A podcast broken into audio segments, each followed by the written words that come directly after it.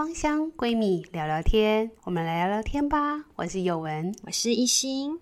我们今天要来分享一下生活中使用精油的方法有哪一些。以我之前在上课中学到的药物动力学里面可以知道，精油进入人体的主要方式主要有四种。前两种是发系芳疗比较爱的，像是口服精油或者是肛门塞剂进入身体里面。但是因为这个方法呢，我们今天是暂时不讨论的哦，因为它事实上是比较属于医疗行为，它需要医生的专业判断才能够安全有效的执行。那我们今天讨论的主要是会着重在台湾里面，我们。比较常看见用嗅吸的方式让精油进入血脑屏障，或者是透过皮肤的涂抹、按摩等等的，让精油进入身体的循环系统当中。所以，我们主要是讨论这两个的精油使用方式。那我们先来讨论跟嗅吸有关的一些呢。你嗅吸的时候会用什么方法呢？嗅吸我来介绍三种方法好了。第一种方式呢，就是我会用很简单的滴一滴精油在蚊香纸上或者是图画纸上面嗅吸，这样子其实有点像在分辨精油的气味。那我觉得只要透过嗅吸的方式，其实也可以达到一些疗愈的效果，也可以让一些心情有一些转换。对，而且也可以在那个蚊香纸上面看到精油的那个颜色变化。那在嗅吸的过程呢，前面就会有一些小分子跑起来，像是贴息类的，那慢慢也会闻到一些比较大分子的气味。所以透过这个闻香纸，也是一个训练自己如何分辨精油的一个蛮好的方法。真的。第二个方式呢，我会使用蒸汽吸入。蒸汽吸入呢，方法是用马克杯装一杯热水，那在里面滴四到八滴精油。那这边要注意哦，我们没有要喝。哦，我们用鼻子去吸，它借由热水的蒸汽把精油的芳香分子带上来的那个气味。那通常我们在这样的情况使用的方法，主要就是会有一些呼吸道的问题，会使用这个方法这样子。嘿，艺兴，你这样讲就让我想起之前我上课的时候，那天感冒，人超不舒服的鼻塞。嗯、老师那时候当下就是给我一杯热开水，嗯嗯，那就像你讲的，他就直接把一些菊科类的，因为菊科类可以帮助消炎。嗯那它好像还有放了桉油醇迷迭香，它属于氧化物，比较清凉，可以帮忙就是搭配薄荷啊，或者是其他精油，就是用嗅吸的方式帮忙缓解鼻塞的一个状况。但是要注意哦，有病还是要看医生，要让医生去做治疗的行为。嗯，嗯，但是我觉得那一次秀熙的感觉，其实真的还蛮能够缓解这个鼻塞不舒服的感觉。当然后续还是必须要看是吃中药还是西药，或者是怎么样去调理身体，才能够让感冒比较快好。嗯嗯嗯。嗯，我非常同意这个行为，因为我也蛮常用，尤其现在冬天很容易着凉受寒，就蛮需要这样子的方式，这样就是把鼻孔打开的感觉，对对对，畅通呼吸道的感觉，这样。那第三种方式，比如说最近很流行用精油扣啊，就是在出门的时候把精油滴在那个精油扣的布织布上面，那我们就可以闻到精油的气味，这样子我觉得是可以做到在我们面部周围有一些抗菌的效果。那我其实要提醒大家不要滴太。多滴这样子，不然浓度会太浓。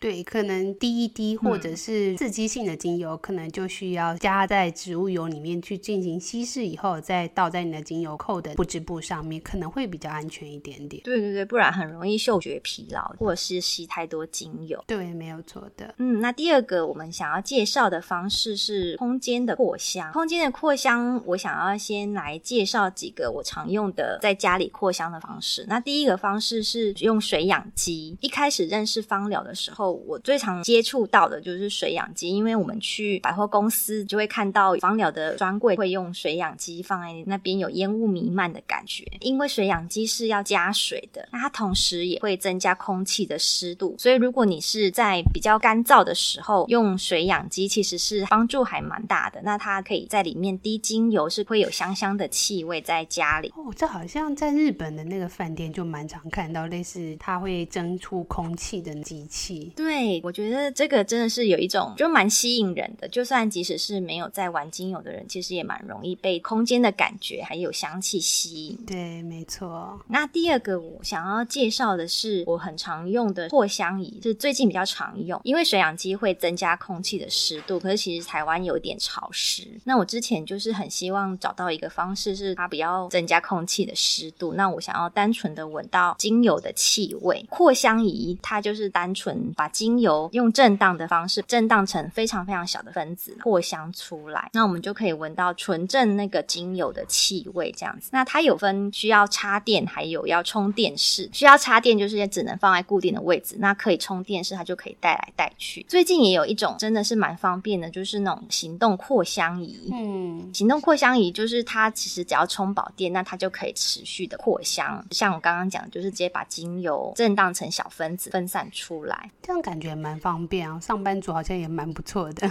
对，我觉得这种方式其实蛮好，而且就是它不会一直扩，它会休息，比如说休息个五分钟，休息个十分钟，然后再继续扩个十下这样子。哦，这样也不错，这样比较不会在办公室的时候浓度太高，会被隔壁同事讨厌。对，这样子又又可以微微的香香的，然后又不会太浓。嗯，我觉得扩香仪主要的缺点应该就是因为它是加纯精油，那其实会稍微消耗精油一点点，但它香气是非常足够的，我觉得是蛮好的方式。它好像可以调频率啦，就是比如说你可以间隔多久才让它喷的话，可能就可以稍微控制精油的使用量这样子。对，所以如果不要在意精油的使用量的话，我觉得扩香仪其实是一个蛮好的精油扩香方式。对，嗯，那第三个我想要介绍的扩香方式，它是插电式的扩香石，它是用陶瓷做的，那它会加热下面的陶瓷盘，然后让精油的气味受到热气挥发到空气当中，味道也是会慢慢的发散出来。我觉得当初会遇到扩香石，是因为它没有水氧机会增加空气湿度这个缺点，它好像也比较不会有那个马达的滋，就是刚刚那个震动扩香仪这样滋的声音，对，它不会有马达的声音，所以其实是蛮适合在睡觉的时候扩香的。那尤其是它也可以扩比较浓稠的精油，因为水氧机跟扩香仪这两种都不太适合扩很浓稠的精油，不然就是要稀释。对，都一定要稀释。那扩香石是可以很豪迈的把，比如说岩兰草啊，或者是广藿香这种一些树脂类的，对对，这种很浓稠的精油滴上去，然后就可以慢慢的这样震荡它，然后那个香气是可以维持非常非常的久。我第一次使用扩香石其实是异性你介绍的，嗯，但我那时候是觉得有有一件事情是蛮有趣，就是它定，因为它毕竟是透过加热，对，所以它的柑橘类的味道会比较像熟透的橘子的味道，跟如果你单纯透过扩香仪或震荡仪啊、水氧机出来的柑橘味道，我觉得即使是同一罐，那还是会有一点差异，因为它有点加热的效果。对，这个也蛮有趣的，就是你会有点闻到可能像烤过的甜橙、烤过的橘子这样，就气味会比较圆润一点啦。对，那我想到说冬天的话，其实好像会蛮温暖的。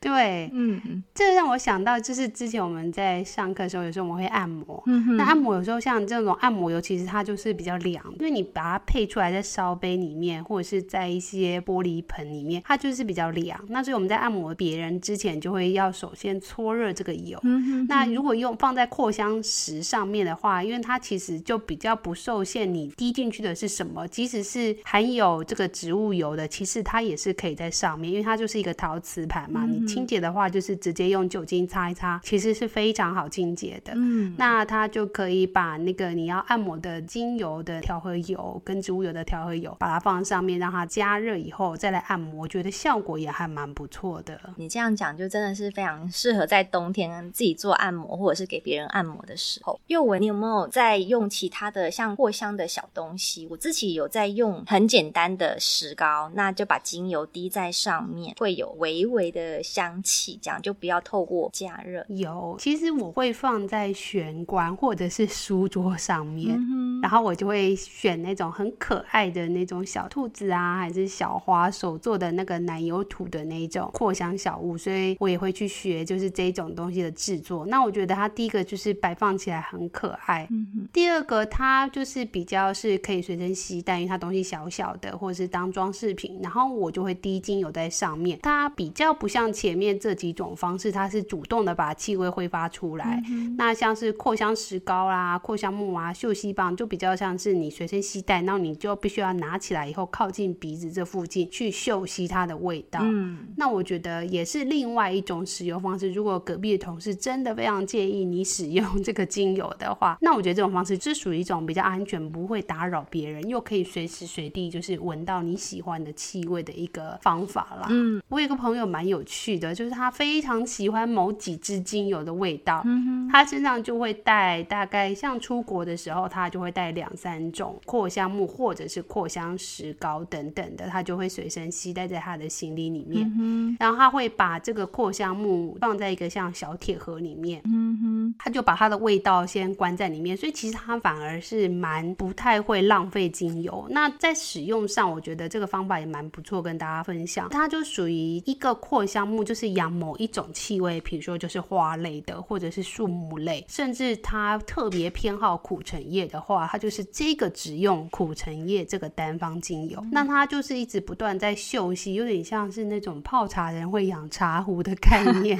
它就是让它一直都是只有这一类的味道，所以这时候它里面其实不需要一直滴。它其实，譬如说我滴了一滴两滴之后，maybe 过了一个礼拜，它它可能平常就是用盖子把它盖起来，可能用玻璃罐或小铁罐把它关起来，所以它可能过了一个礼拜，有些花类或是一些比较大分子，其实还是可以闻到它的味道。然后养久了那个木头都是那个色泽跟味道，我觉得也是一个蛮有趣的一个方法，可以跟大家分享看看。嗯嗯，我之前也有听过养木头的这种方法，很有趣，对不对？对对，但我自己 也有用扩香木，然后呢，我就会忍不住 A 闻完了混合吗？对，我又会想要闻 B 的味道，又把它滴进去，这样就没有变成某一种单独的味道，这样。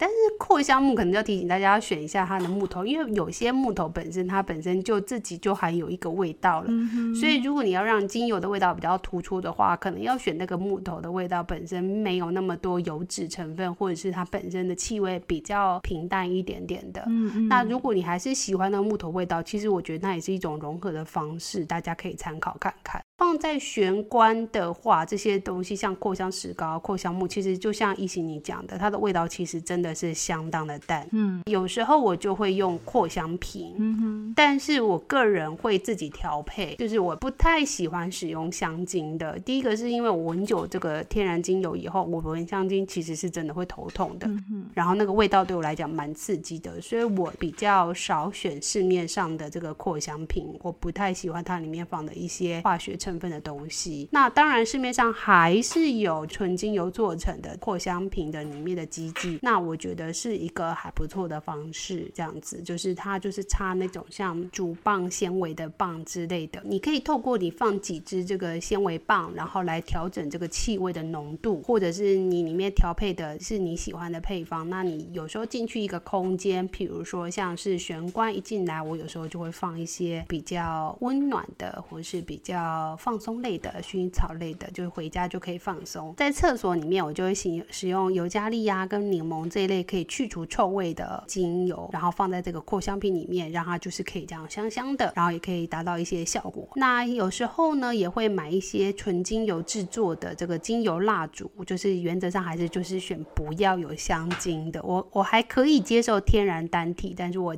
就是不会选有香精的。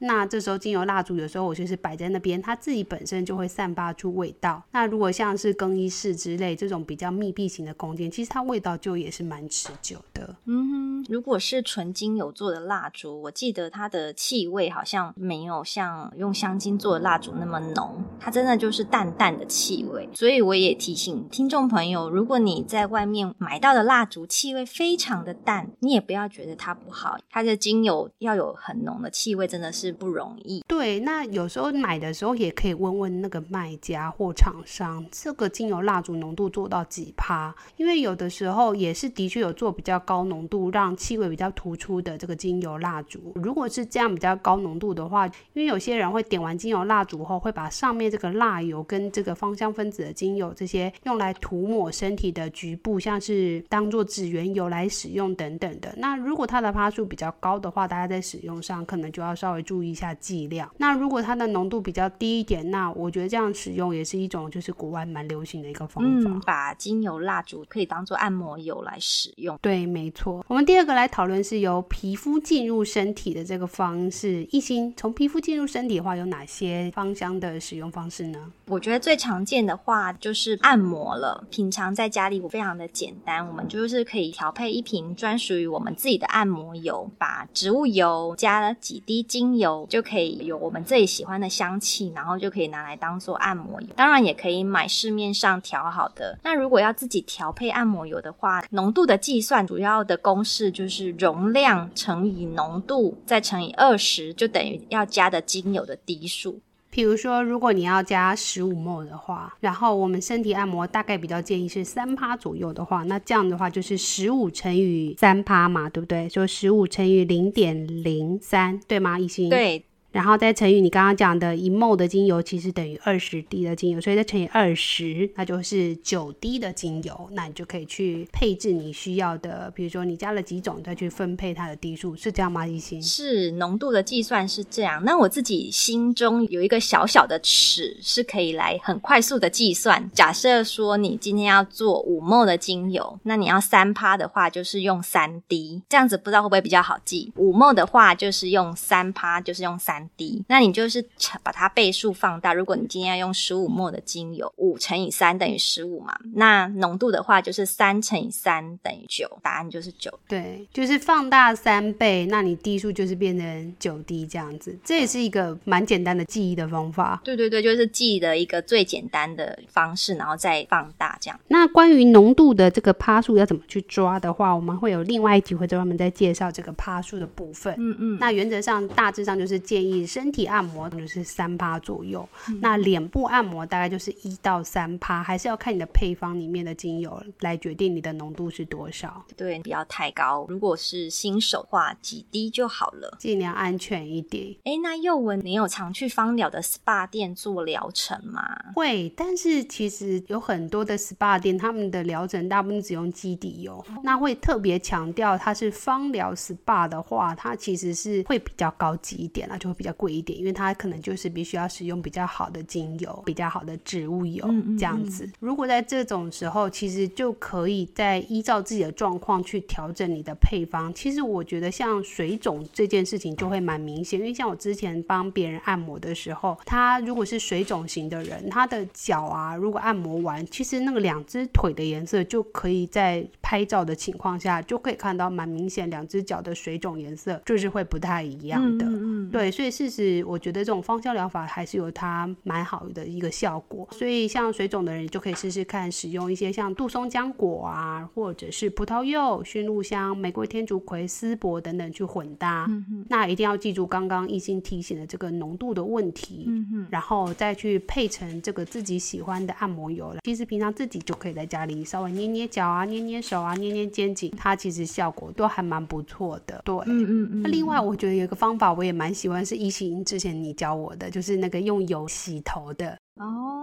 对我觉得用油洗头这个方法，我觉得也还不错哎、欸。嗯、因为像我自己有时候头皮真的哦很头痛，或是不是很舒服的时候，我就会用像马鞭草虫、迷迭香、永久花、德国洋甘菊等等，跟植物油稀释以后，嗯哼，在洗头前啦，洗头前按摩头皮，然后按摩完以后，让它的这个成分慢慢用植物油方式把这个油油性的脏污带掉，然后让精油也可以稍微进入头皮，大概的。等十到十五分钟，有时候可能就泡个澡。泡澡之前先按摩头皮，然后再去泡澡。那泡澡完以后再去洗掉头部的部分，但是就是要洗蛮多次的，因为植物油它毕竟比较油腻一点，所以可能就要洗比平常多一到两次头。比如你平常洗一次头，然后你可能就要再变成洗到三次，然后把它完全洗干净以后，会觉得哇，整个头就轻松非常多，然后会觉得头发变得好干净哦。真的，因为我自己蛮喜欢。洗油头，用油在洗头之前先布满整个头皮，然后做那个头皮的 SPA 按摩。我觉得这样子就是跟你去外面做头皮 SPA 按摩效果不会差太多，差别就是自己按。对，而且也可以选择纯植物油就可以了，差别就是手会比较酸，因为要自己按。对，就是要自己按。之前上课的时候，好像有一个同学也会有分享，就是他帮他的小孩洗油头，嗯、他的小孩就是属于那种哦，男生马。小男生头皮有个哦，一个好臭的臭味，这样子，他换了很多的清洁的洗发精，然后特别强调油性啊，还是什么敏感性都一样，他的头就是一个油臭味。洗完还是有臭味。Oh. 后来我记得就是建议他洗油头以后，他的这个味道，他说一洗完他儿子爱上了，mm hmm. 因为他说终于自己的头洗完是那种很松，然后头发摸起来是干干净净的一个味道。从此以后，他儿子每天都 order 他要妈妈帮我洗油头，就自己太会做，妈妈太厉害的话就是手会很酸，要常常帮他按摩头皮。但这也是一种增进亲子关系的一个方法吗？我觉得蛮有趣的，就是妈妈比较辛苦，但是就是事实，它其实用纯植物油，其实效果我觉得就也还蛮不错的。嗯，对，其实主要是利用植物油的油脂带走头皮上面的油垢啊，或者是一些化学残留这样子。对，嗯嗯。哎，宥雯，那你还会用泡澡方式吗？平常泡澡的话，其实我也还是会使用精油，但是泡澡的精油可能就会选择一些比较平价一点的啦。嗯嗯。但是要特别提醒大家哦，千万不要觉得啊，我只有滴几滴在整个浴缸里面。嗯。这我跟大家分享我的经验，我之前也就是使用柑橘。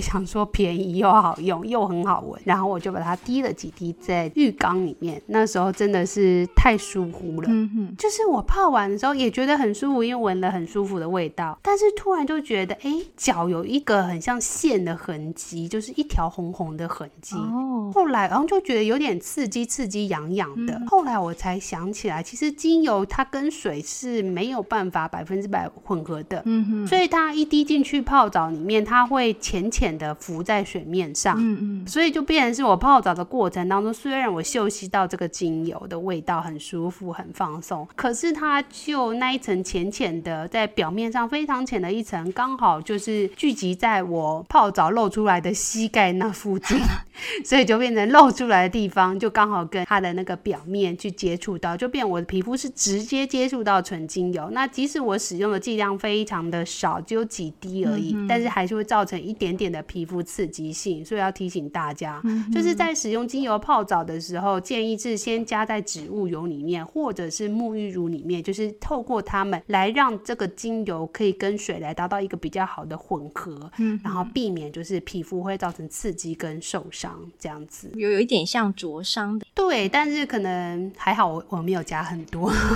对，而且你用甜橙精油还算是比较温和的，那就很难想象更刺激的精油会怎么样。对，所以大家使用的时候就是要小心呐、啊。那其实只要使用对方法，它就是一个蛮舒服。像我真的曾经用过加在那个植物油，但是我先讲，我先加的是卸妆油类的，因为 纯植物油在泡澡缸里面，它很容易就是一层油会让那个浴缸很难刷。